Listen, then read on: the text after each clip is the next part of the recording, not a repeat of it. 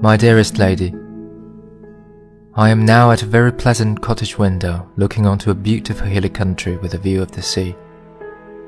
The morning is very fine. I do not know how elastic my spirit might be, what pleasure I might have in living here if the remembrance of you did not weigh so upon me. Ask yourself, my love, whether you're not very cruel to have so entrammelled me, so destroyed my freedom. For myself, I know not how to express my devotion to so fair a form. I want a brighter word than bright, a fairer word than fair. I almost wish we were butterflies and lived but three summer days. Three such days with you I could feel with more delight than fifty common years could ever contain. When you confess this in a letter, you must write immediately, and do all you can to console me in it. Make it rich as a draught of poppies to intoxicate me. Write the softest words and kiss them, that I may at least touch my lips where yours have been.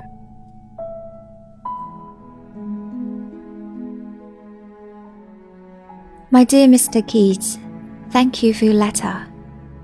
Lately, I felt so nervous and ill that I had to stay five days in bed. Have received your letter, I'm up again, walking with pups on the heath. I've begun a butterfly farm in my bedroom on a vase. Samuel and Toots are catching them for me. Samuel has made the science of it and is collecting both caterpillars and chrysalises, so we may have them fluttering about us a week or more.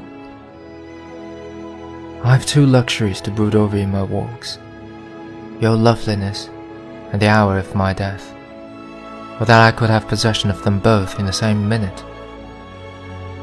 I never knew before what such a love as you have made me feel was. I did not believe in it.